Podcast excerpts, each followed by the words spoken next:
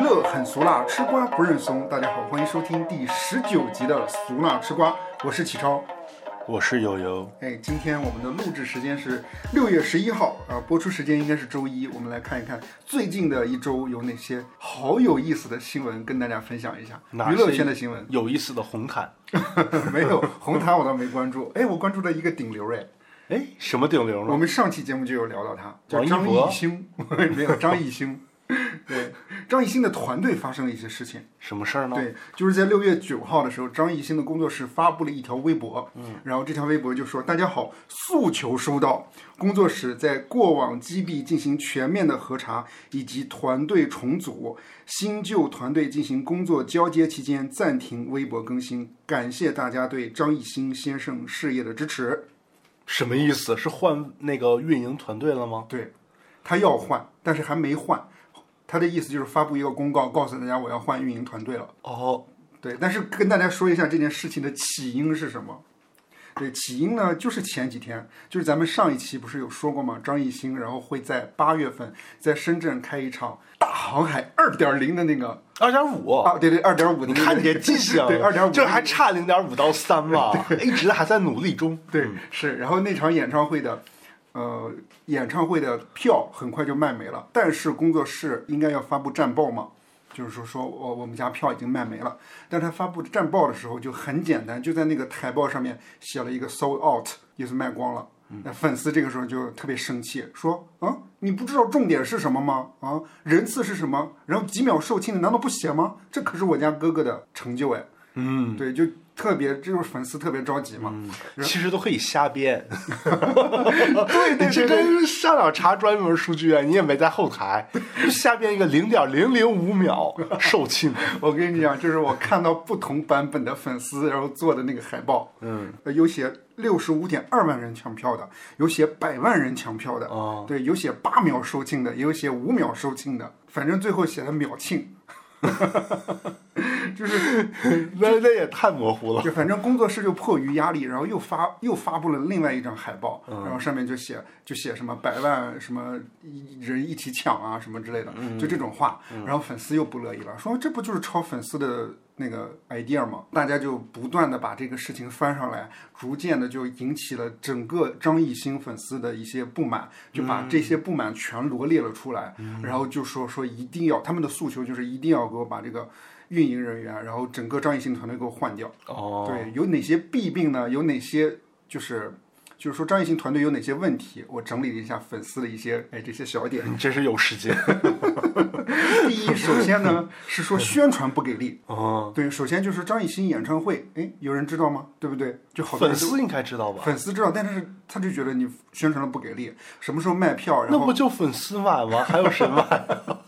对，而且还说了粉说丝知道就行呗。 而且还说，比如说新歌预告嗯这一部分，不是张艺兴本身的团队发出来的预告，嗯还是就是那个品牌方的海外账号发出来的，粉丝才知道他要有这个预告。哦，对，所以就觉得啊，为什么要同步就就呃呃怎么也得是，比如官方账也号也得上个新闻联播播一下这件事儿。也不至于啊。还有啊，就是说，呃，就说那个张艺兴的那个什么 ins 还有 Twitter，就是没有海外活动的时候就基本上废弃了，平时也不更新。嗯，对，然后就说在国外有很大的粉丝团体，就是张艺兴完全不重视海外市场，这与张艺张艺兴一直想进军国际市场的想法完全相反。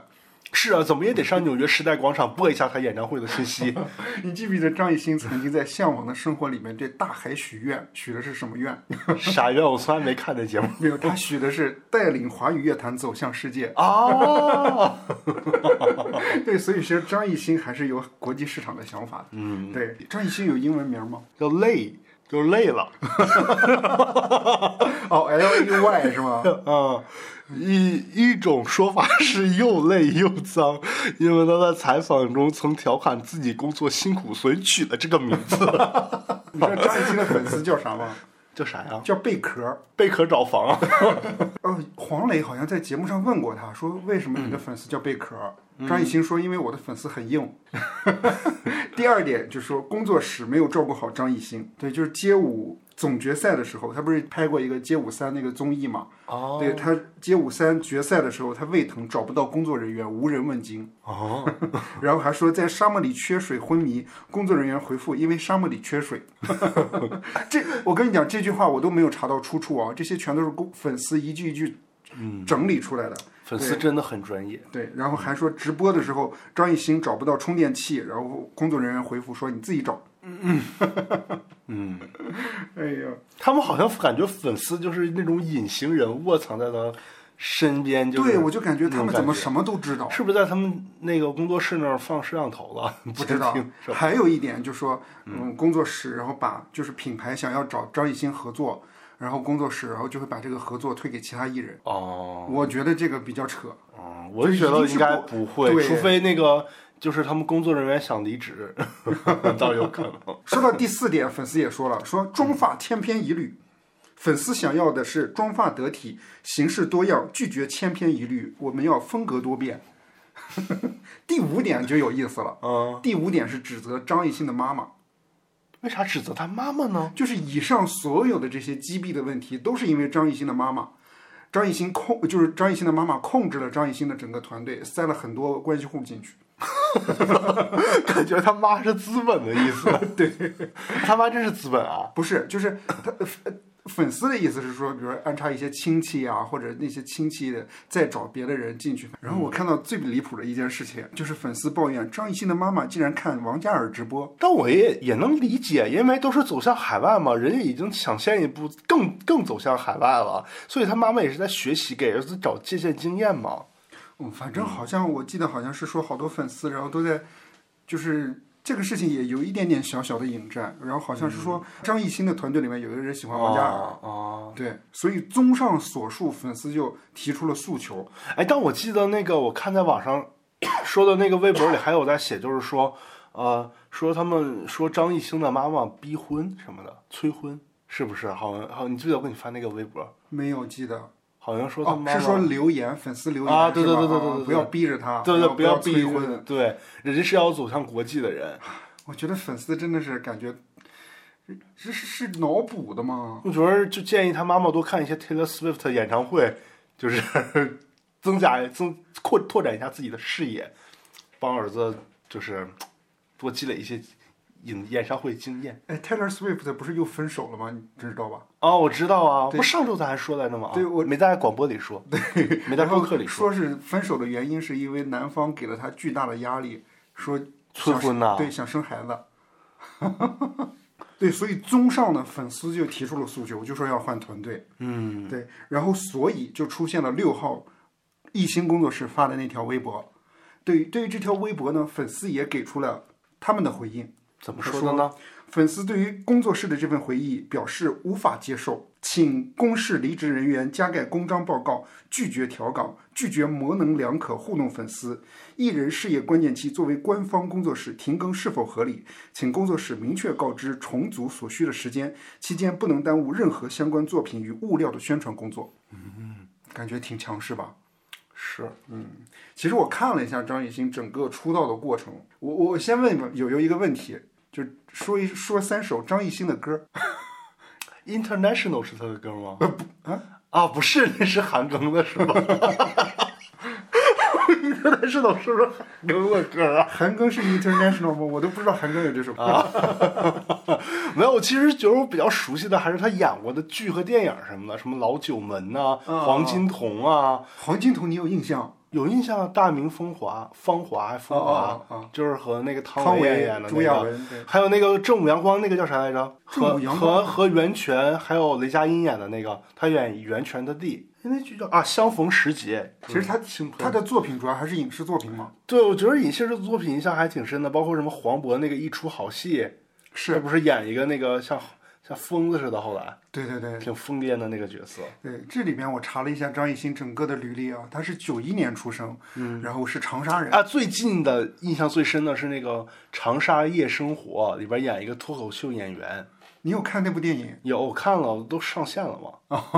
不是在电影院看的。我不会在电影院看。对，他是九一年出生，然后长沙人。嗯，十四岁的时候，张艺兴参加了湖南呃京市的一档明星学院的这个比赛，当时才十四岁嘛，然后却意外获得了总冠军的总决赛的冠军。对，然后那个时候，然后就很受网友的喜欢了。嗯，对，十四岁的时候，他当时参加这个比赛的原因就是为了游戏点儿卡，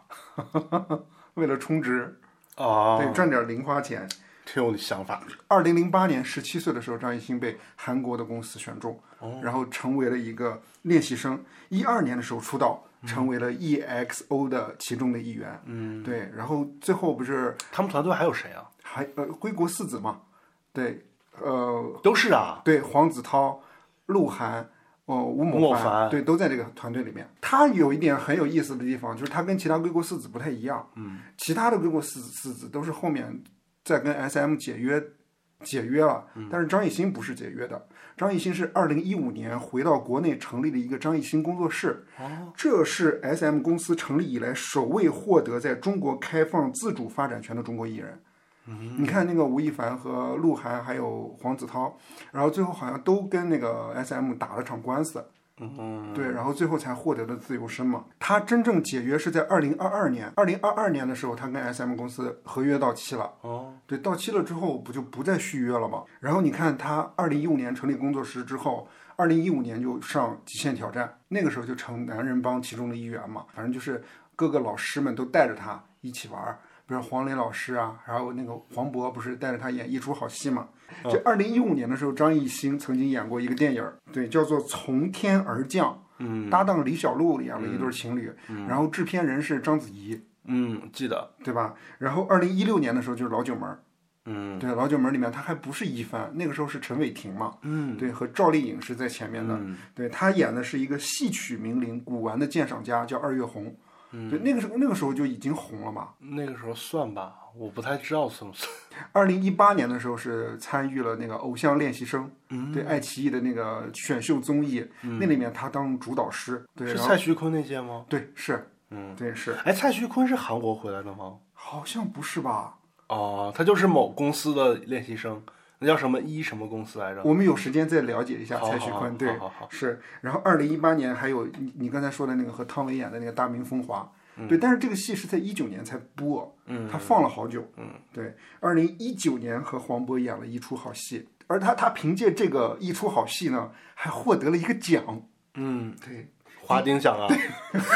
第二十五届华鼎奖最佳男配角。嗯，对实至名归。对，我想了解华鼎奖的听众朋友们，可以看我呃听我们第十集的《苏拉吃瓜》。嗯，对十七大瓜，同届啊，二十五届华鼎奖入围最佳男配的还有几个人？还有谁啊？对他可以说是真的优中选优有。于和伟吗？没有于和伟，是是那个呃张艺兴的一出好戏，还有那个《无名之辈》里面的张宇， 哦对，还有《我不是药神》里面的王传君，哦对，还有《猎豹无声》里面的姜武，哦，对，还有后来的我们里面的田壮壮。真是实至名归。 对呀、这你看这么多优秀的人选择了张艺兴，你这个语气怪声怪调的，你小心被他粉丝那个去你们公司投诉。二零一九年黄金瞳上线，嗯，对我当时记得这个项目算是爱奇艺的很重点的项目了，是，对，而且它拍摄周期也比较长。二零一二年，他和那个孙红雷的那个《扫黑风暴》，嗯那个口碑也不错嘛，不是？呃，接下来我看了他最近的几部戏，二零二四年他要上的就是和成龙和娜扎的那个《传说》，咱们之前不是也说过吗？大片儿。对，还会还嗯哎，他是演男主角吗？他应该是男配，哦对，成龙肯定是男主啊。哦哦，对，还有成龙对啊，啊，成龙和娜扎演一对儿啊。咱们那他期是不是演说过吗？就成龙会回啊春、啊啊！啊是那个那个，就是那个用什么 AI。 AI 换脸。对对对，二四年还有一部戏要上，就叫《黎明十分见》，然后和他一起搭档的是梁家辉还有舒淇。哦，对，就这么看，我觉得还挺那个，他资源也可以啊，粉丝还抱怨什么呀？嗯，对吧？我自己个人感觉，本身张艺兴也比较低调一点，他也不是特别张扬的孩子。就我自己个人感觉，看他的真人秀里面，他就是比较老实的那种人。嗯，对。你看他向往的生活，好多人说他比较闷嘛，嗯、也没什么节目效果。可是他本身人的性格可能就是那样子的，对他也不是说像别的那么明星那么爱 social 啊啥的。你记不记得张艺兴曾经有一个特别出圈的一个采访，我知道，我刚想说那个，但我忘了那个叫什么来着？姜思达，对，叫什么来着？那个姜思达采访张艺兴说：“你为了舞台能放弃什么？放弃命是吗？为放弃生命。” 姜思达的眼神、那个表情也是一个亮点。 对哦，张艺兴也没啥绯闻恋情是吧？啊，你这么说好像真没有。他跟谁传过绯闻吗？他跟杨紫传过绯闻，绯闻绯闻在那个节目里面也也也也承就承认过，就不是就是一个绯闻，就不是实情。嗯，我就不知道粉丝为什么还不满意。哎，你这么说，我其实感觉张艺兴给我的感觉跟华晨宇有点像，就是那种，就是那种有点特别有风格的艺术工作者， 可是可是就是那种风格已经盖过他所有其他的东西了，而且他这种劲儿吧，有点就是那种没有性张力， 你知道吧？就是那种，嗯，就比如说你看迈克尔·杰克逊，啊你会有性的感觉吗？不会吧？嗯不会，对，就有点这种感觉。它不像你看那个玛利亚·凯莉，她感觉就是好，好像感觉给人，或者麦当娜感觉给人以性的感觉。但是那个像他们这种，好像有点像性绝缘，就是那种纯粹的艺术家。或者他上升到了思想层面吗？或者说不是，他就是他整个人的性格的那那种感觉没有？我我是觉得粉丝是不是有点越界了？啊。那不说这个，粉丝好像是有点越界了。但是但是你说这个也。就是他所有的作品啊，包括他的演唱会啊、什么音乐呀、剧啊、影视作品啊、电影啊什么的，都得是粉丝买单呐、所以说，粉丝作为金主爸爸操控一下，他们可能觉得心理上觉得是合理的。你说到这一点了，我自己个人感觉，是不是工作室确实没有做好？一个原因是因为这种大号不都是应该是工作室在控制吗？那倒也是，对啊，你你大号然后叛变了，嗯，感觉是这种感觉。或者他们团队人本身就想走。嗯，那那你说张艺兴应该怎么做呢？这个你问我，从来没想过这个问题。我给你举两个例子啊，对，然后第一个例子是比较我自己觉得比较正向一点的例子，就是虞书欣前一段时间也遭遇到这种情况了。虞书欣呢就在网上专门发了一条微博，意思就是说让粉丝不要再 push 工作人员。他说知道大家是为我好，但我有自己的辨识能力，不干活的工作人员不用大家来骂，我自己会开掉的。就是他直接就这么说了。而但还有一个反面例子，就是同样也是那个《青春有你》选出来的那个刘雨欣，是跟那个刘舒欣呃虞书欣是一届的，对。然后他这边的话也是粉丝要求开除经纪人，于是经纪公司回复表示，那个经纪人已经离职，但是粉丝不相信口头承诺，不相信哦维权还在进一步推进。 我觉得有是不是有点过了？你这么说，好像他确实张艺兴确实没有像虞书欣似的，因为你就感觉给咱们感觉好像好多艺人，尤其是顶流的艺人，都像是那种被背后的资本或者是公司操控的一个工具，所以他们不太敢为自己的想法发太多声。然后，但是虞书欣其实她那个做法还挺立她自己人设的，就是说我也是有想法的一个什么什么人，不用大家为我操心。 就感觉这个人设立的还挺好的。我在想，那这么说的话，张艺兴是不是因为我没有那么了解哈，可能不全面，张艺兴是不是缺少一些动作去接去做他自己接地气的人设呢？你就比如说，你像黄晓明，他以前不就是嘲讽他以前。呃，大家都说他什么英语不好，身高什么垫垫增高鞋垫儿什么之类的，他就上节目做新星那个节目嘲讽自己，啊，百乐门儿，对，然后就扮成一个什么青岛大姨嘲讽自己，嗯，那个还挺接地气的，而且那个片段我反复的看，对，你说张艺兴是不是其实也可以做一些东西呢？因为他目前给人的感觉吧，就是他什么东西都很努力，但是呢，努力的呢，他那个出圈的作品又不多，又没太感受到。对，所以他是不是可其实可以用一些嘲讽的方式来嘲讽自己？这样的话，让自己可以受到更多受众的喜欢呢？嗯，因为你这嘲讽了之后，你可以一面立你在艺术上、在做音乐、做剧的、做影视方面那个人设，你可以一面有接地气的这个人设，可以双方面吸吸收粉丝群体嘛。明白。我看到有一种起码黑的没有那么多嘛。我看到有一种说法，就说刘雨欣说，你看刘雨欣为什么会能被粉丝绑架，就是因为没作品。嗯，对，有作品的话就不会这么。或者你说，如果张艺兴在音乐和影视上他没有那么当然，他那些作品有的也挺硬的，但是他没有那么像像像那么突出的，比如说像张颂文那种那么突出的人设作品的话，其实他可就可以打完全打造他自己的人设嘛，嗯，就是打造一个就是那种顽强小强就想走向国际的那种 那种那种人设，高端人设，但是有点儿乡土， 我也说不是，反正是一种那种人设，把这种人设做到极致也挺有意思的。明白。啊对，反正这件事情呢，呃，工作室确实还有一些其他的动作，比嗯如说他私底下给这些大 V 们发了一些信息，对，发私信，然后就说约大家看有没有机会，六月份，然后抽六月十号的时候，然后一块儿来北京，然后见开会，然后一大家一起沟通一下跟，谁开会啊？ 就是跟一些大 V，还有就是公司本身的工作室的工作人员。我要是张艺兴，我就自己开一个会。 嗯，可能自己这开个反不是，馈可能这也是张艺兴受益的，但是他不会说什么你过来跟张艺兴见面，啊，对，然后我要是张艺兴，我就搞一个那种会，就是有粉丝成员代表，有我，有我妈。你就说还有研讨会对，吗？还有还有那种就是还有那种就是散他粉们，不是散不是散粉，哎，对，有可能还有黑的那种、嗯黑粉，还有那种就是那个我团队的前工作人员和马上即将任职的现工作 人员，几方开一个那种会谈，就像那种大国会议似的，然后再请几个记者在旁边记录，然后那种像听证会似的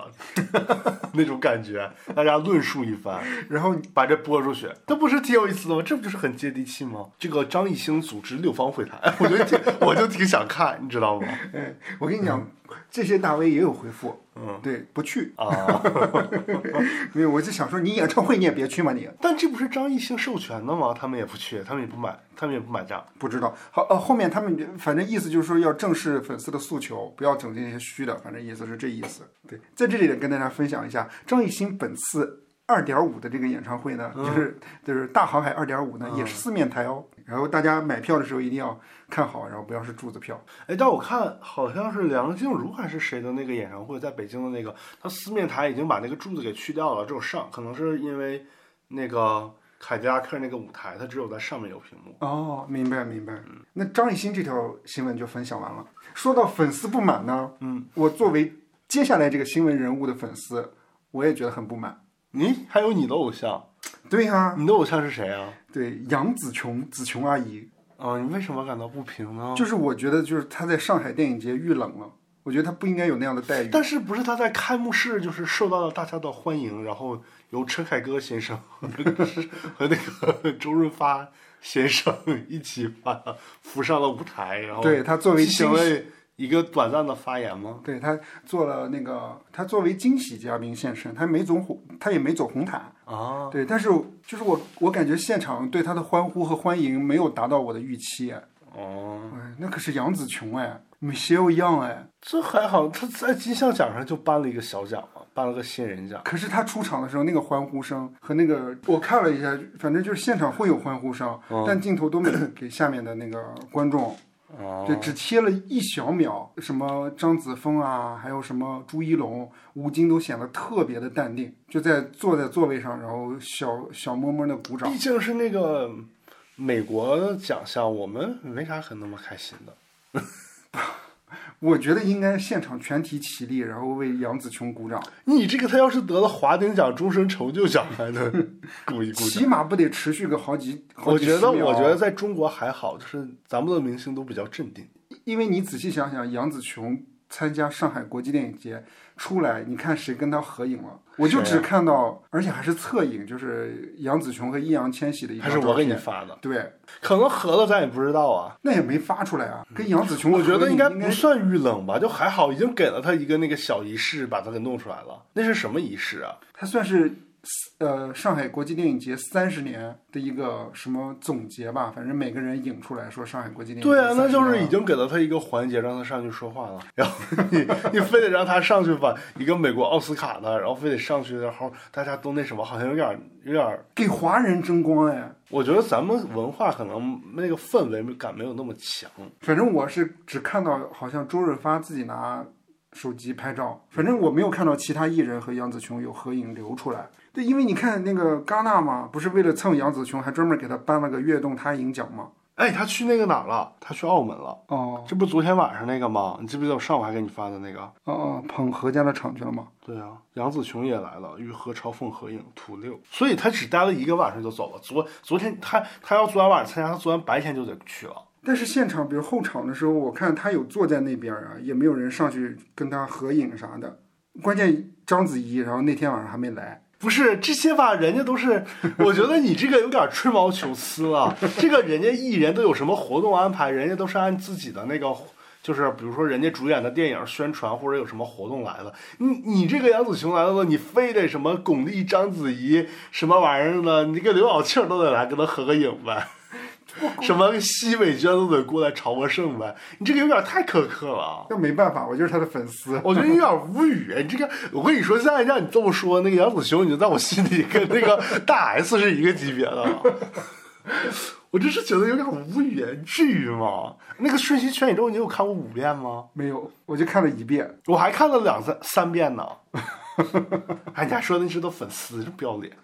臭不要脸！哎，你给我发了一个，就是说章子怡还评价杨紫琼的那个嗯采访，就是她应该是前这两天吧，是昨天还是今天？应该是昨天吧，他跟那个陈可辛，还有吴君梅他们几个，还有什么什么，还有那个张默，就是张艺谋女儿，嗯，一起参加那个什么。研讨会嘛，算是。就是那种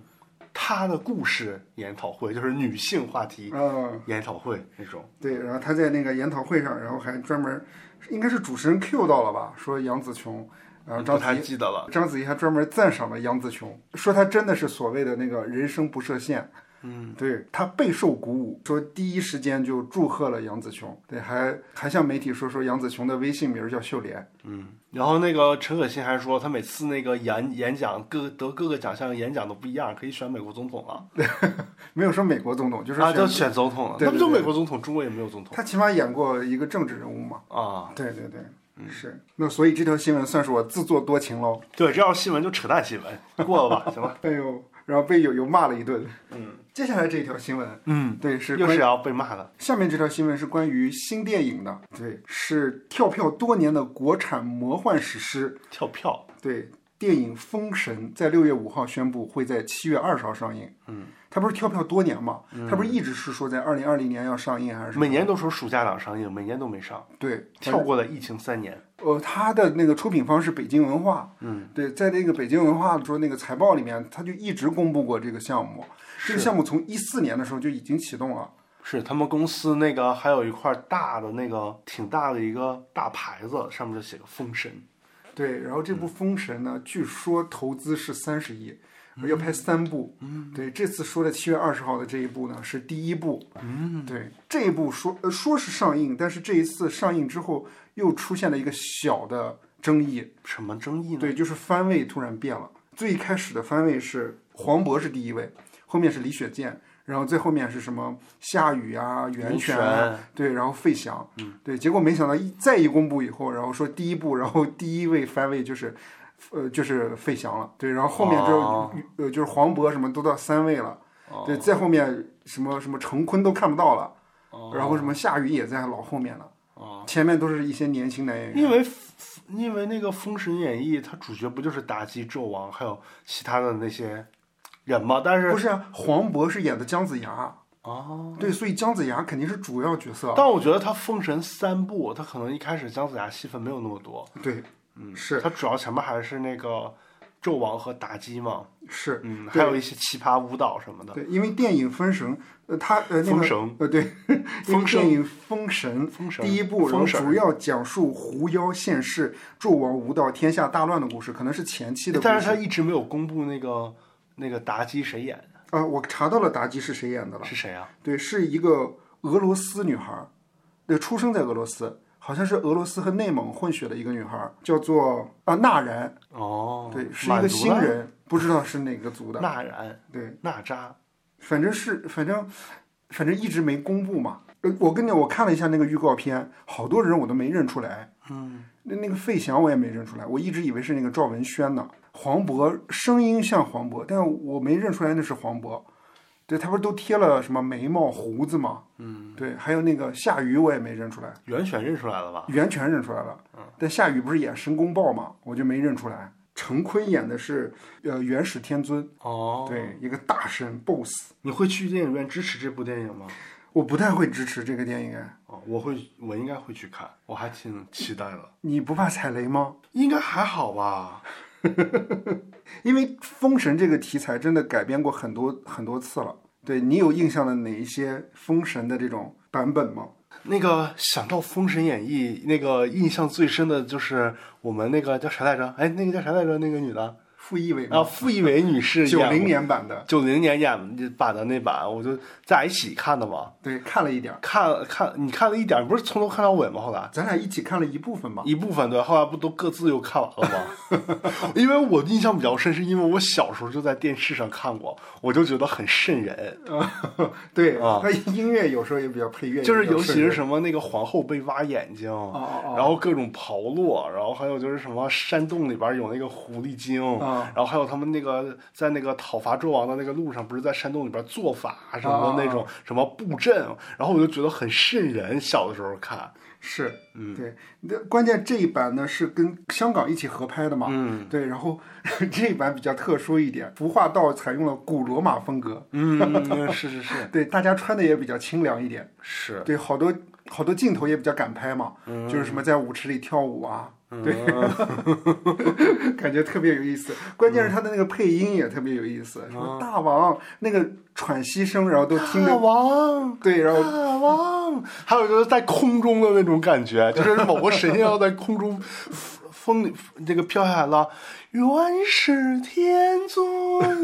女娲娘娘。但你不觉得那个呼吸声也都在那个啊？是录音里面录进去了吗？是，对，然后就感觉好像就是就特别戏曲拍的那个嗯味道，对吧？还有那个蓝天野老师演的姜子牙，嗯姜子牙，对，对，是印象挺深的零一年的时候，《封神榜》还有一版是陈浩民演的，啊，有印象。对，但是陈浩民我也是从头看到尾，然后看了两遍、三遍。陈浩民演的是哪吒，他是第一对番，嗯，他是不是跟故事和完全那个就是央视那一版完全不一样？没有，他对他那个故事主要是以哪吒、二郎神还有那个雷震子他们仨为主角，叫他们仨的成长故事。与此同时就是伐纣，嗯，所以他们仨主要是主角。明白，对，然后那个版达基是那个谁，温碧霞嘛，嗯温碧霞，对。完了还有一个，其实还有一个，我插一句，还有一个最最早版的是八六年的那版《封神演义》，你有记吗？我没有记，就是那那个好像据说拍了二十集，只播了五集就停播的那版，嗯史上最灵异、最最恐怖的那个那个《封神演义》，谁封神演的榜？忘了叫什么了。那个那个人还上过金星的节 目，金星时间那个时候，啊就是他演的嘛。然后最恐怖就是，反正他那个片头曲就特别瘆人，就是哈哈哈哈什么什么那种感觉，就是你跟咱们听那个华晨宇的《癌》是一个感觉，你知道吗？然后那个片头还各种飘那种人那头，华晨宇就是致敬他吗？那倒也没有，反正就是那个比那个九一年那版还瘆人。哦，明对，白，然后播了五集，电视台就下播了，因为过过于惊悚，明白。就跟阴间版似的。嗯哦，零六年还有一版，范冰冰，对，范冰冰和马景涛演的，嗯，对，就是《封神榜之凤鸣岐山》，网大版，它不是网大，它是电视剧。 啊哦，我知道名儿挺像网大的，对，二零一六年，林心如，不不，二零一六年有一个电影嘛，叫《封神传奇》，也是范冰冰的，还有李连杰那不是零六年，那是一啊，一六年。一六年，对，因为里面还有古天乐，还有嗯祖峰，梁家辉，我记得还有比，还有黄晓明是不是有？对，还有比姐，就是比姐是 Angelababy。为啥叫比姐啊？我看很多那个时尚号现在都叫 Angelababy，叫比姐。林心如那版你没说吧？林心如有演过吗？演过呀，她演妲己，《我没看过哎。封神榜之武娃》啊， 武武武王武王讨纣，《封神榜之》武王伐纣武王伐纣，哎呦文盲！二零一九年还有一版《封神演义》，是罗晋演的，王丽坤演的，哎，罗晋演的那个纣王是吧？啊，这不是罗晋演的二郎神。对，好多人然后对于这个故事耳熟能详，就看他乌善乌尔善吧，对，看他怎么改编了。我还挺期待的，因为我看到画面的质感啊，包括一些就是玄幻的那些个程度啊，好像和以前还不太一样。就是因为如果呃你的那个，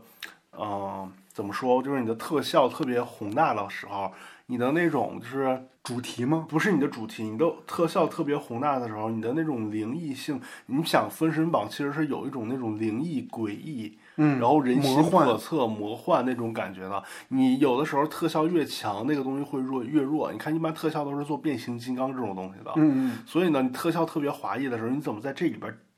用一些美学的东西，把那种氛围，把那种尔虞我诈，然后勾心斗角、互相残杀比较惨烈的那个氛围展现出来，还是挺难的。所以我比较好奇，之前乌乌尔善导的那个《画心二》《画皮二》吧，嗯嗯，有点异域风格，对对日对对本对日本风那种感觉。对，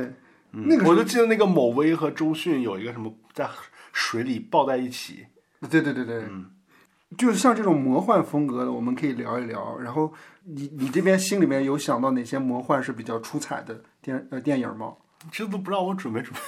备。你现在想想，魔幻比较出彩的电影，对我看到的都是一些扑街的，你说中国的魔幻比较对出彩，我以为我差点说《指环王》。 不是中国的，魔幻的电影你是不是想不起来了？画心算画皮，画皮算吗？算《画皮二》吧，就是它风格算。画皮一不行吗？画皮一还是我觉得还是没有那个二的那个张，就是美学风格那么强，它还是偏写实一点的，因为两个导演就不一样了嘛，嗯，对吧？对，画皮一可能比记得比较深的是那个，一个是周迅的那个造型，嗯还有一个就是那个某威变，然后被施法吃药了之后，嗯下药了之后变得那个白色的那个白色头发，发，白色头发，嗯白脸吧，也是。对，那个造型啊，你那个徐克，徐克的很多电影都挺魔幻感挺强的，哦，就是像武什则么天那个什么，不是像什么青蛇呀，我知道，还有那个以前赵文卓演的那个刀，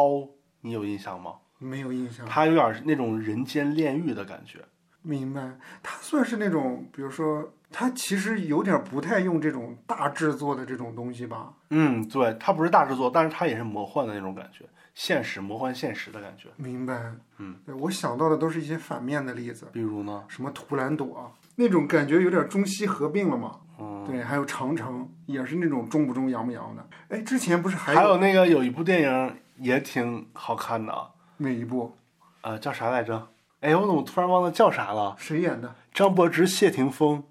哦，无极，嗯， 因为因为哎，你在电影院看过吗？我没有在，我在电影院看的，那时候才多小啊。那不是那时候是后来，有一年是那个导演他做了一个那个导演回顾展嘛，哦，然后特意有一在那个在那个资料馆放了一场嗯无极，而且还有无极映后，是那个导演和一个主持人一起映后。然后没有观众提问时间， 但是那个画质就还是是主持人一直提对问他是吧？啊，对，然后画质还是当年的那个画质，然后在那个我还是坐第三排、第四排看的，哎呦，那个可爽了，看的可逗了， 尤其是那个谢霆锋还是谁拿那个。拿那个什么东西比了个大拇指，赞赞，对对，可逗了，在电影院看可逗了，没有那个电脑上看到那种感觉。还有那个影视作品就是《西游记》篇系列的，什么《西游记之女儿国》《西游记之什么大闹天宫》《西游记之什么白发魔呃白就是什么白骨精》，就这一系列的不是都要拍吗？好像最后项目也停掉了吧？但是好了，好像还在运行中，而且我记得好像以前听谁说过，说那个韩延嗯就是拍小红花那个导演，嗯，最后上最近上一节是那个《我爱你》首映嘛，嗯而那导演好像要拍那个呃那个那个西游《记啊真假美猴王》，哦，就是拍那个猕猴的六耳猕猴那那一集。他适合拍这个吗？他想拍好像是，我有我哎我听人说过他要拍这个，我有点忘了，你可以再查一查事后。反正我就感觉《西游记》整个系列就是棚内电影的感觉，它全是在棚内拍的。因为我觉得就是之前像那个《西游记》什么女儿国、三打白骨精这些，嗯它因为特效做太满了，所以它整个感觉就没有那种劣质感，你知道吗？有的时候它这网种大感吧，对，不是，就是有的时候它需要一点劣质感。你比如说说咱们现在看之前的那个九一年的傅艺伟的《封神榜》，还有以前咱们小时候看那个央视的《西游记》，为什么一一直看会不烦？因为有的时候它是有一种劣质感在那儿，嗯那种劣质感呢，会让你觉得它和现实它不是现实。嗯，你知道吧？嗯所以呢，你能带入到他那个情境里边，他好像就是一个神话故事，离你很远，你能进入到那个情境里。但是，一旦他弄得特别，就是特别逼真的那种特效，你就会觉得他好像就是假的。所以你就带入不进去那个故事的情境和氛围。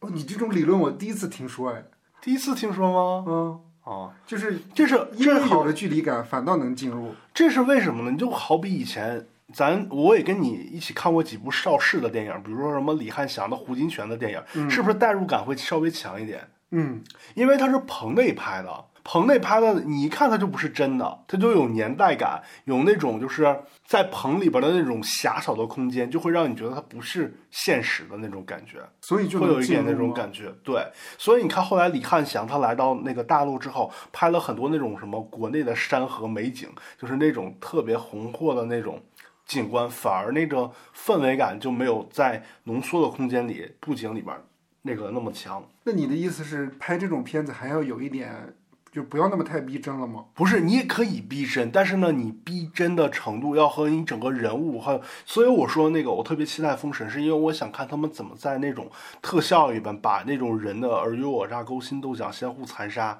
那种人性的东西拍出来，那种神性和人性的东西能烘托出来。明白。我想看这种东西，而不是说你再让我看一个之前那个那个范冰冰等群星演绎的《封神演义》那种质感，它就是没出来。我也特别怕《封神》成为就是范冰冰、李云呃李连杰那一版，嗯，所以就敬请期待嘛。因为海报就特别像那一版。对，所以其实我觉得电影就是你说除了说什么剧本啊、演员，就这种氛围感其实是很重要的。嗯嗯，明白。嗯，对，好的，有没有觉得听了我这个东西，就是觉得更期待了是吧？不是就是通过这个感觉到的一些影视方面的新的那种认呃知认知对对对有没有？有哎，那就请有新认知的朋友在我们下面那个打赏的环节里边打赏几块钱，哎，一分也是爱。三块五块也可以，让我们买个夏天买个冰棍 儿吃，对，让还我有们这么聊起起来草的呢？对，让我们聊起来更加舒适。嗯，接下来我们再来分享一下另外一条消息吧。对，梅西已经到达北京了。哦，对，这条梅新闻西是体育界的吧？跟我们娱乐圈有啥关系啊？呃，就是我是想通过这个来引出娱乐圈的一条东西。说，对，梅西，然后在周六下午，就是嗯，对，乘坐私人飞机已经抵达北京。对，当天呢，可以说就是粉丝一直在他下榻的酒店里面一直守候好多小时，可以说非常的火热，就是不亚于演唱会了，真的就是粉丝非常的强烈。热爱梅西嘛，对吧？因为他确实也值得。原因呢，就是因为在六月十五号将要举办一场友谊赛，对，就是在北京的体工人体育馆。阿根廷和澳大利亚，对对对对对，哎啊你会去看吗？不会，原因就是票已经卖没了，而且票价非常的贵，多少钱呀？呃，最低的六百八，最高的呢？四千八百八。那黄牛卖到多少了 呢？有几万呢？ 我没有看黄牛的消息，然后此次梅西来到中国可以说是备受关注。他在刚来到北京以后，然后也出了一个小插曲，对，他在呃机场呢滞留了两个小时，被很多粉丝然后吐槽说主办方然后没有做好前期的沟通，原因呢就是因为梅西是双重国籍，对，其他的队员都拿的是阿根廷的护照，然后就可以免签入境，但是梅西呢是双重国籍，他还有西班牙国籍，所以他拿的是西班牙护照。对他西班牙护照的话就没签证，对，所以就是紧急的给他办了一个入境。 哦，那还 挺挺优待 的。对，反正就等了两个小时嘛。嗯，对，嗯，但是呢，呃，随着就是梅西的到来，网上也有一些谣言。嗯，对，就是说啊、比如例如啊，就是三十万一位，梅西可以来和你敬酒合影，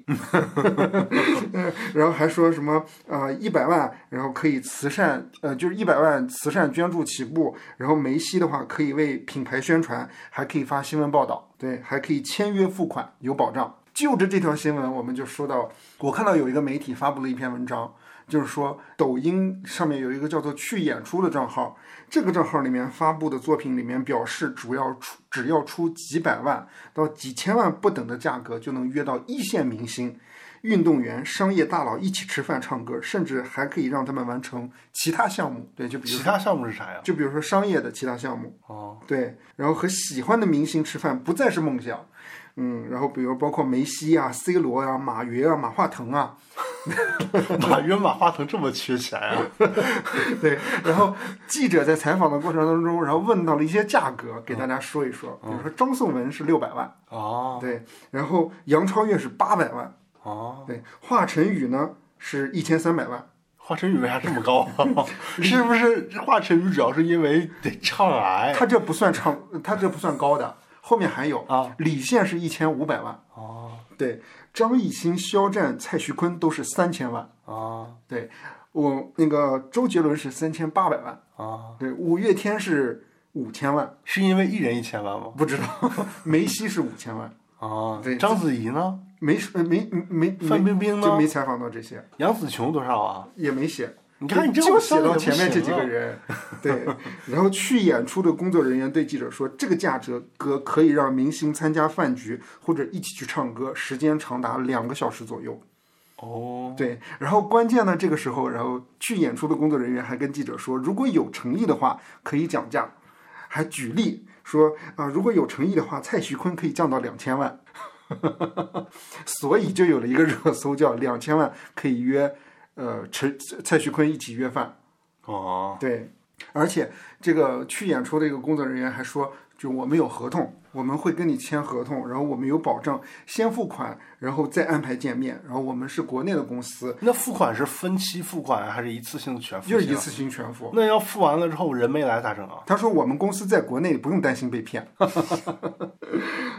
记者就问他有没有什么成功案例，啊然后他就说：“我们公司最近也是刚开始做这项业务，对，然后暂时还没有什么成功的案例，但是我们一定有信用保证。”说一下进展，就是去演出这个这个号被封了，嗯，对所以是假的吗？对，是假的。但是我觉说得，半天是假的。但是我觉得这个产业还是有。嗯，那应该是有。你你你仔细想一想，嗯、那个梅西他们来呃北京，本身就是一场商演啊，嗯对不对？友谊赛嘛，本身就是请请你们过来做一场表演赛嘛，那就是商演啊，那就是赚钱啊。嗯所以梅西出来敬酒这件事情也不是不可能啊。是。对啊，我我就有印象，就是好多就是一些内部工作人员，然后就有资源的话，可以把你领到明星旁边跟明星合影，这样的话，然后那些工作人员可以挣点钱。其实他他有这种能力和有这种产业链，因为有需求啊，你这么说，我感觉我之前就是少赚了好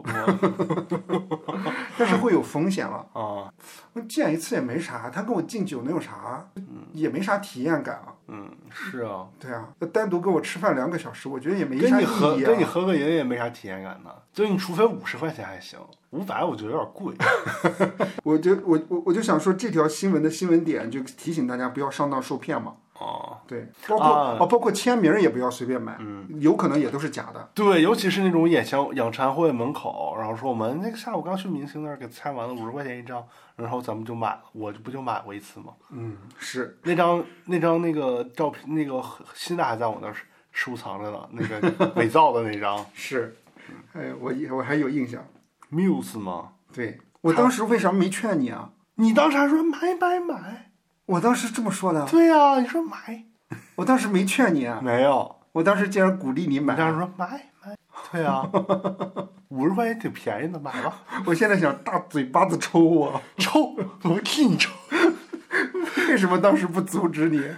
可能那个时候我也没没经验，我也不知道真假。那个时候可能不太了解，那个时候那个人还拿着工作证嘛，在那显摆， 啊、对对，是吧？你这么说，真的是一个行业。接下来再跟大家分享一个消息，是就是六月份的时候，央视公布了它的央视主持人大全嗯列表。对，这里面少了几个人，然后大家比较关注一点。嗯，对，第一个呢，你知道张磊是谁吗？啊，不知道算了，你知道吗？他是那个杨泉集的主持人， 他他是他一直被被我们认为是董卿的接班人，就是他一直主持那个《中国行》嘛，《欢乐中国行》。哦对，之前不是董卿主持的嘛？哦对，但是后来他参加完央视主持人大赛一第一名之后，就进入到央视里面了。那个时候还说他会主持春晚，结果十多年一直没有主持过春晚。他已经没了。他离职了，哦，对，然后好像也是找了一个特别有钱的一个老公。对，海霞不在了。对，还有一个大家比较关注一个就是欧阳夏丹，对，欧阳夏丹离职，大家比较不太，就是觉得特别惊讶的一件事情，就是他本身已经在新闻联播里面了。对，然后大家对他离职感觉特别惊讶嘛。然后因为之前郎永淳不就是离职了吗？对，这些主持人离职的原因也挺有意思的。之前你记得郎永淳离职原因是啥吗？他妻子得病了吧？好像嗯对，是他要照顾他妻子。但是从理论上来说的话，他要照顾他妻子，他不是更应该有一个稳定的收入吗？嗯，对啊，他为啥还要离职？对，从侧面也能看出来，我觉得离职了之后，可能可能赚的钱会更多一点。嗯，对他后面不是还自己出去直播卖货吗？张泉灵你知道吗？知道对他也是被误诊为肺炎，嗯，然后就辞职了。都去爱奇艺了，他没有去爱奇艺，嗯，参加奇葩说，哦哦，哦， 对他他他确实有去去参加《奇葩说》，但他刚一出来不是还当投资人嘛？嗯，那个时候互联网和那个投资行业还特别热的时候，反正最近我总刷微博的时候，我会看到他的短视频，嗯，就是卖那个作文课吧，还是阅读课。欧阳夏丹退出呃央视之后，他去做什么了？就是有消息称他已经入职了一家艺考机构。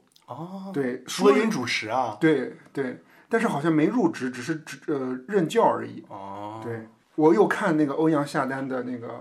抖音，哎，嗯，就是从二三年一月一号的时候，他开通他的抖音，嗯，对我我有点喜欢上他了，就是我我觉得他那个抖音内容，他也在自拍一些东西，他是不做作。就是不是特别特别专业的团队帮他在运营一些东西，但是你能感觉出来他那个亲和力，嗯因为他在央视主持的时候，大家也也觉得就是他就是靠亲和力和那个就是很邻家女孩的那种感觉，大家喜欢他嘛。可是你看那个欧阳夏丹的长相，确实不太像国字脸的那种感觉，嗯，对，不是那种像敬一丹啊，或者说像像董卿那种。一坐那儿就特别大气的那种，他不是那种那那个样子的，就是我就想聊一聊，就是这些主持人为什么纷纷离开央视？对，就是你你仔细现在想想，留在央视的你还有印象的主持人都有谁？能叫得出名字来的，白岩松、董卿，还有谁啊？那个新闻联播那叫啥来着？康辉吗？对，康辉、嗯撒贝宁，嗯，撒贝宁还在，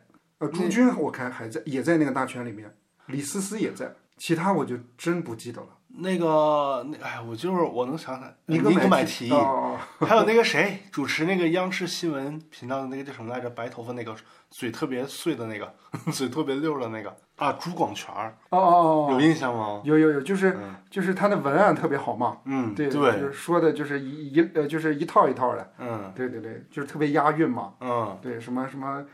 什么地球不爆炸，什么我们不休假还是啥的，啊对那种啊，啊对啊我我是觉得可能这个平台没有给主持人更好的发展空间，啊还是说他已我经觉得他到会底儿了，对，我觉得它是有顶儿的，就是你待着待着，它就是到那个顶儿了。到顶了之后呢，他的工作可能又比较复复杂，需要你注意很多东西，所以他可能发挥的余地又不是那么大，会不会是这样呢？而且我自己个人感觉，就是主持风格也好，或者是主持人说了算的一些节目比较少，就是他对他主动性比较少嘛，嗯，对，主要的可能还是比如说台里面自己的一些规定，或者自己想做什么东西。而且台里可能都是那种比较正的节目，不像就是现在都是你看咱们看的综艺啊，或者是一些地方台的各个那种比较牛逼的卫视的主持人，都是那种比较娱乐性强的。是，大家印象会比较深。反而央视的，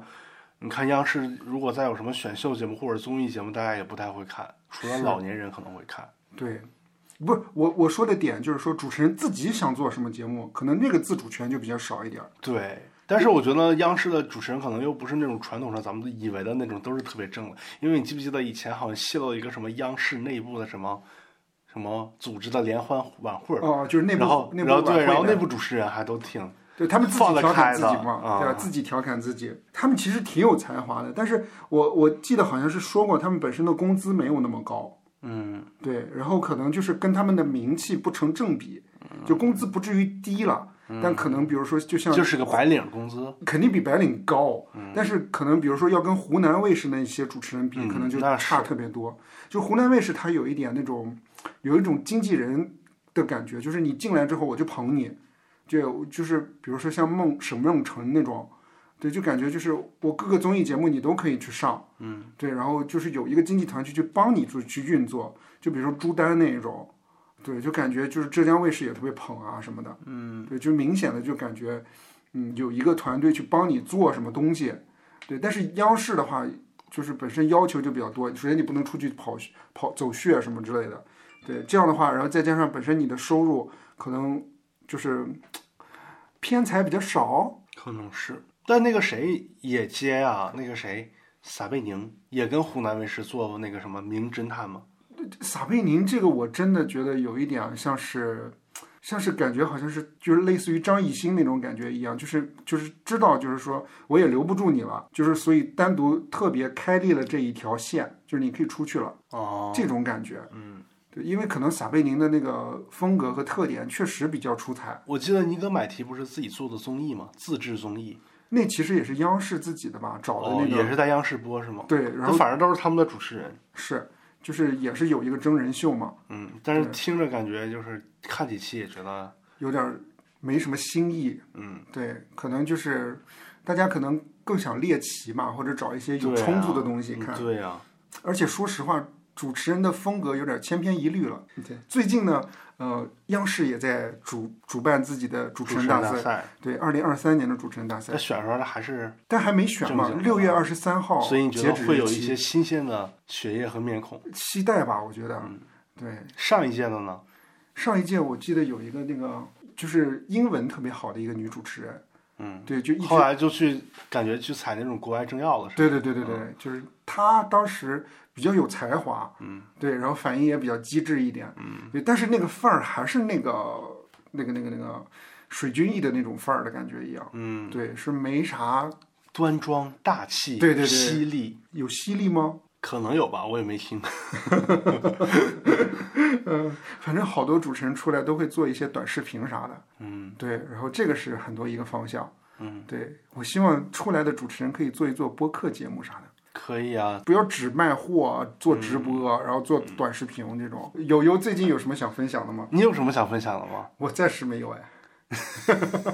你这周没有看什么剧、看什么电影什么的吗？我就看《流浪地球二》了，你觉得《流浪地球二》有什么可分享的吗？嗯，就感觉不好看，你觉得主要不好看的点在哪儿呢？假做作，你觉得哪条线最不好看？ 吴京的感情线吧，李雪健呢？哦，那条线也挺硬的。刘德华那条呢？刘德华那条还好，还刘德好华那条算是最怎么啊科说呢？幻的。对对对， 是，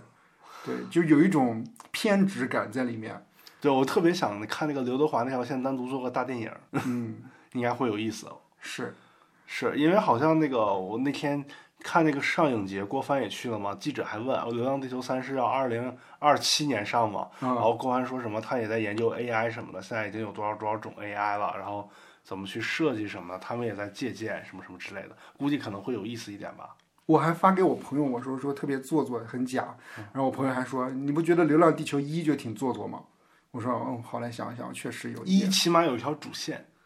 他有一些笑点特别尬，你知道吗？比如月球要毁灭了，然后两个人在那儿说什么你是吃肉馅儿的还是吃什么馅儿的，啊，就那个，我就觉得有点故意挠观众痒痒的感觉，是。就是故意让我笑，又觉得笑不起来。其他就没有什么好分享的了。我这周主要分享两个东西，第一个是我上周要分享，但是因为要分享那个什么来着，上周啊要分享那个港乐，啊、 结果忘了分享的。这这周补上吧。 对，就简单说两句，一个是那个人生第二次，嗯是一个纪录片儿，嗯也是在央视播的吧？我是那个之前在小宇宙上听别的节目讲纪录片儿，然后我就想去看一看哎，。你受小宇宙的影响还挺深的。哦，对，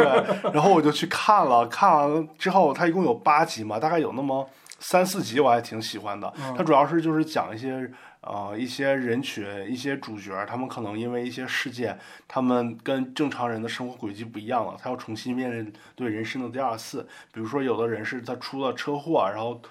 呃下下半身瘫痪了，嗯，然后呢，他就要去看怎么样，嗯，就是重新在那个轮椅上生活，怎么去，比如说在轮椅上下下下地，然后怎么坐，从地地面要坐上轮椅，在那个腿没法支撑的情况下，嗯哦、还有的一些，就比如说在那个。哎，在河南还是在哪儿？反正就是在某一个地区，然后有一个有一个组织了一个类似像那种什么希梦想之家的那种学校，就是把一些贫困山区或者是被父母呃遗弃或者是家庭方面不是特别健全的孩子都聚拢到一起，然后有一个专门的主管的那个男的，他已经成立了这个地方，成立了。可能二三十年吧，嗯然后就当所有人孩子的那个父亲，然后就培养这些孩子，要不然就是让他们好好学习考大学，要不然就是培养培养他们的体育特长，嗯然后去从这个方面入手，可能去考一些以后的国家的那种运动员什么之类的。所以就有几个情节还是挺触动的，比如说，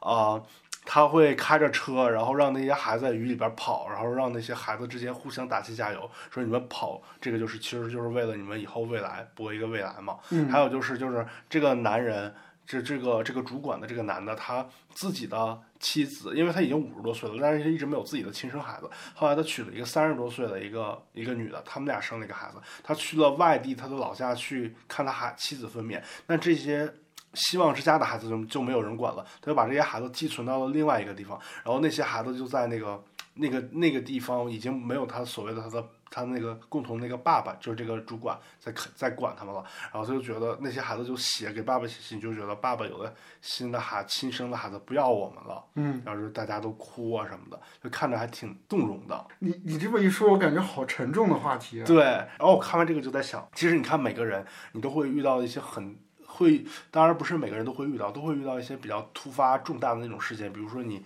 出车祸，可能残废了，可能会遇到很多事儿。但是我通过看这个纪录片儿，虽然是有很多动容的地方，就会想，其实人你不管遇到了。多恶劣的处境，其实人还是有一种求生的欲望在，就是就是你始终还是会适应最恶劣的环境，然后在最恶劣的环境里求生存，然后再一步步的爬出来。人是其实是有这种适应能力的。你有什么体悟吗？听我讲完了。没有，我就觉得这些故事哦都挺重的，啊就不是很轻松的那对，种所以一开始看就觉得是因为看完了看了前几集，心情会比较沉重。还有，就我记得那个就是那个就是那个腿残疾的那个嗯男生。呃，他他还一开始表现的可乐观了，然后在医院还说说笑笑的，还说他自己长得挺帅的，说他已经那个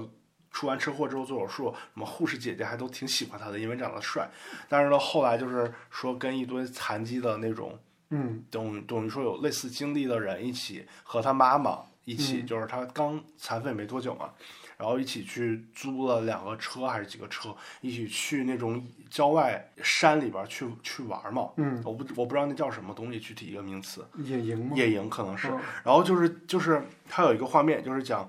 他他每次比如说你要从那个车上嗯上呃从那个轮椅上，就比如说这是轮椅，你要上到这个车的这个位置上。嗯其实是很困难的，因为你没有腿支撑，你只能通过手这么怎么怎么有一个支撑力去移动。他每次都做不到，每次都是他妈妈。然后，然后那些有习惯经历的那些有很多年这个阅历的人，就跟他说说你你必须要自己面对，你没有办法让你妈一直扶着你。嗯上去，然后就有一个镜头，就是那个有一次早上，大家都在那儿吃啊、喝呀的什么，其他的人就跟他妈妈说，你就在车里拿那个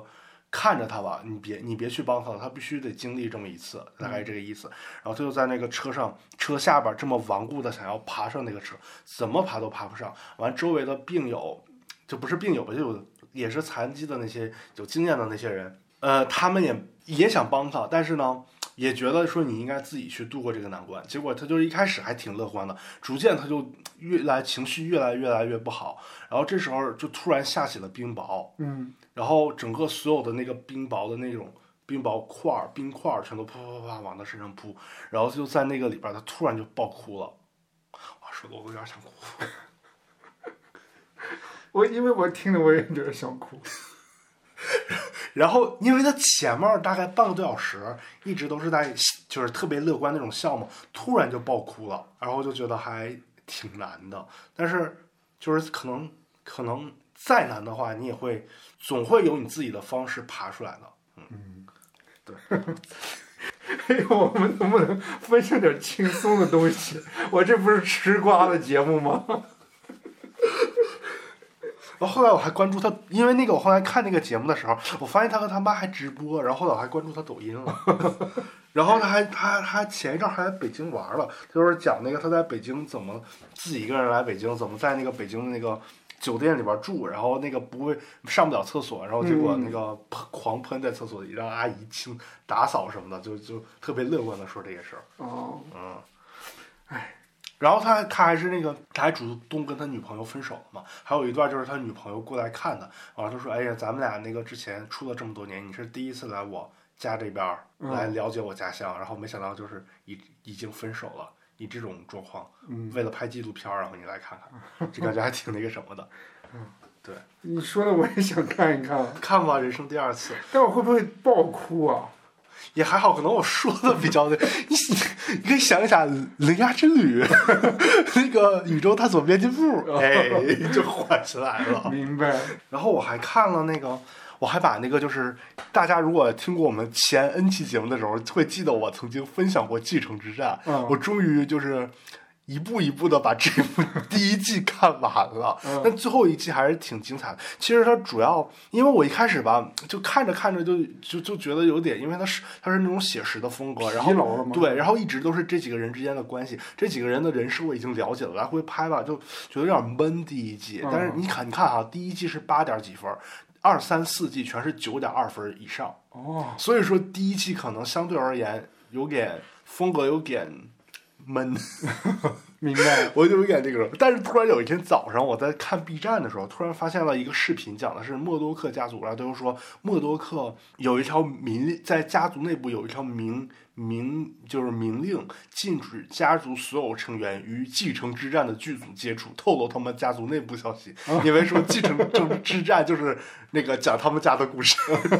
啊，哎呦，我这个我一看那个他讲那个默多克家族里面的他的儿女、子女和那个继承之战的子女，哎，一看就对上了，我就又重新对这这部剧燃起了兴哎趣，把那我剩下的那一两集给看完了。那可是，比如说哦那些编剧怎么知道他家的故事的呀？我觉得可能还是有一些内部人员吧，小道消息再加上什么的，明白。因为你你想某某某某家族，他肯定就是家族的人都在从商，都在商场上，然后肯定有各种新闻，你肯定会多少，比如说你说马斯克、马云，他多多少少都会了解一些新各种新闻内部，然后你可以通过这些表面的现象去拼凑它背后是什么故事嘛。嗯，明白。对，那那可以这么说吗？就比如说我们现在聊的一些新闻或者调侃的一些东西，有可能是真实的东西，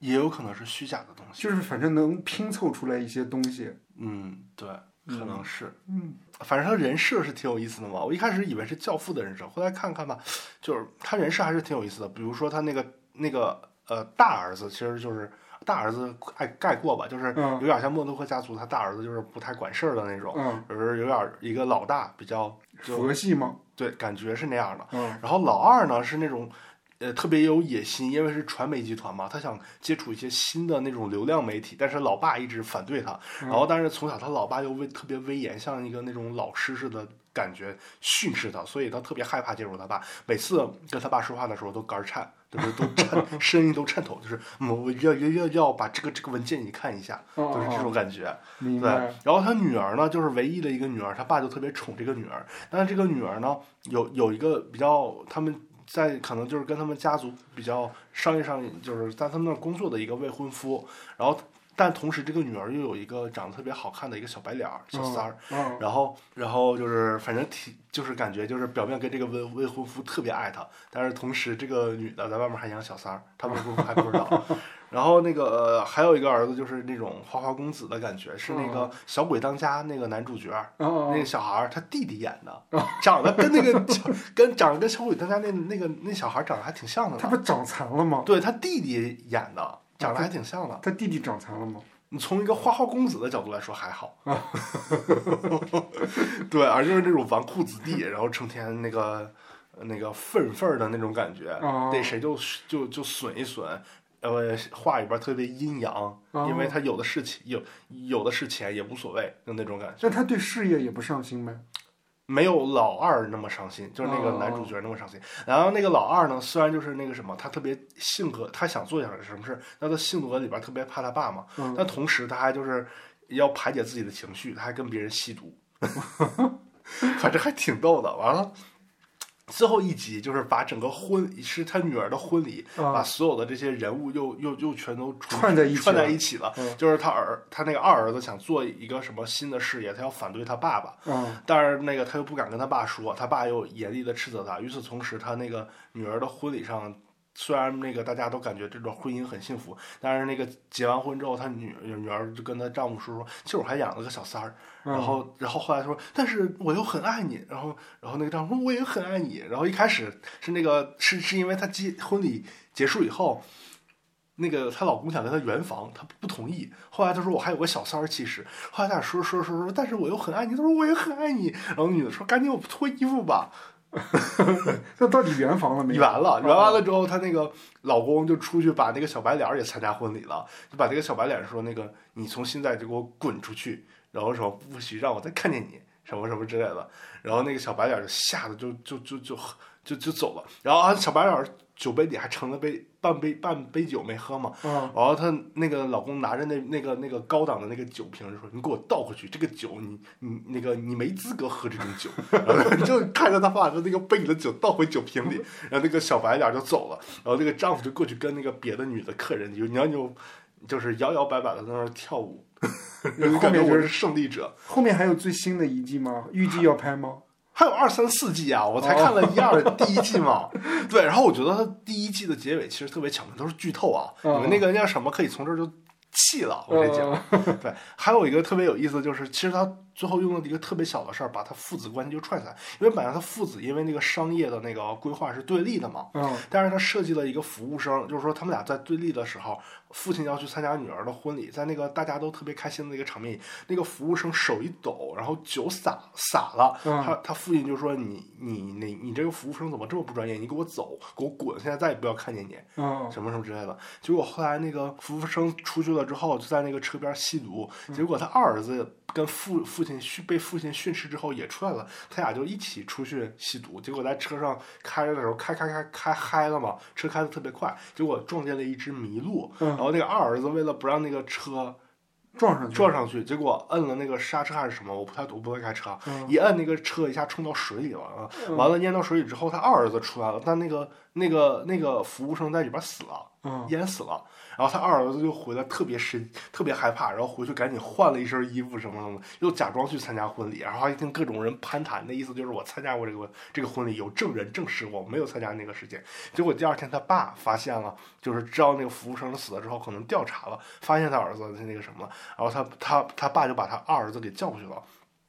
就是就是暗示他，你现在就可以给我。他儿子因为刚杀了人嘛，嗯不是杀了人，就那个人因他而死嘛，嗯他就特别害怕，他说我不想因为就是你你现在我给你找了一个什么什么什么国家，你可以去那儿待几个月。然后我这个事儿我摆平，我我我不想那个你因为这个事儿以后的那个名誉就毁了，以后就不能在商商场上再干了。所以这个事儿那个我可以帮你，但是那个你的那个事儿就暂时你你你就那个宣布暂停你的那个规划，然后你就给我出去吧。说爸爸还是爱你的，然后然后父子俩抱了抱他儿子，一直在那儿哭，因为已经神经错乱了嘛，害怕了。嗯，然后我就在想，哎呀，这个到底是因为父子情啊，还是他爸的规划的一部分？就感觉这个亲情和是就这种家庭里边，亲情和那种商战结合在了一起，就感觉亲情，感觉像宫斗。对，所以就看着看着吧，就有点像《甄嬛传》，你知道吧？ 就是它又有那种感情的东西，但这种感情背后又有利益的纠缠，就像特别像《甄嬛传》，所以我觉得还是挺有意思的，我会继续看下去。好的，那我们今天节目就到这儿呗。 嗯，感谢各熟位辣的吃收瓜，天天吃瓜。下一期就是我们二十期的节目了，大家期待我们二十期的节目，其实会有一个特别大的瓜奉献给大家，谢谢。 也得看娱乐圈有没有这么大的瓜了，没事儿，咱造一个，嗯，来，好吧？那我那我们拜拜。啊拜拜。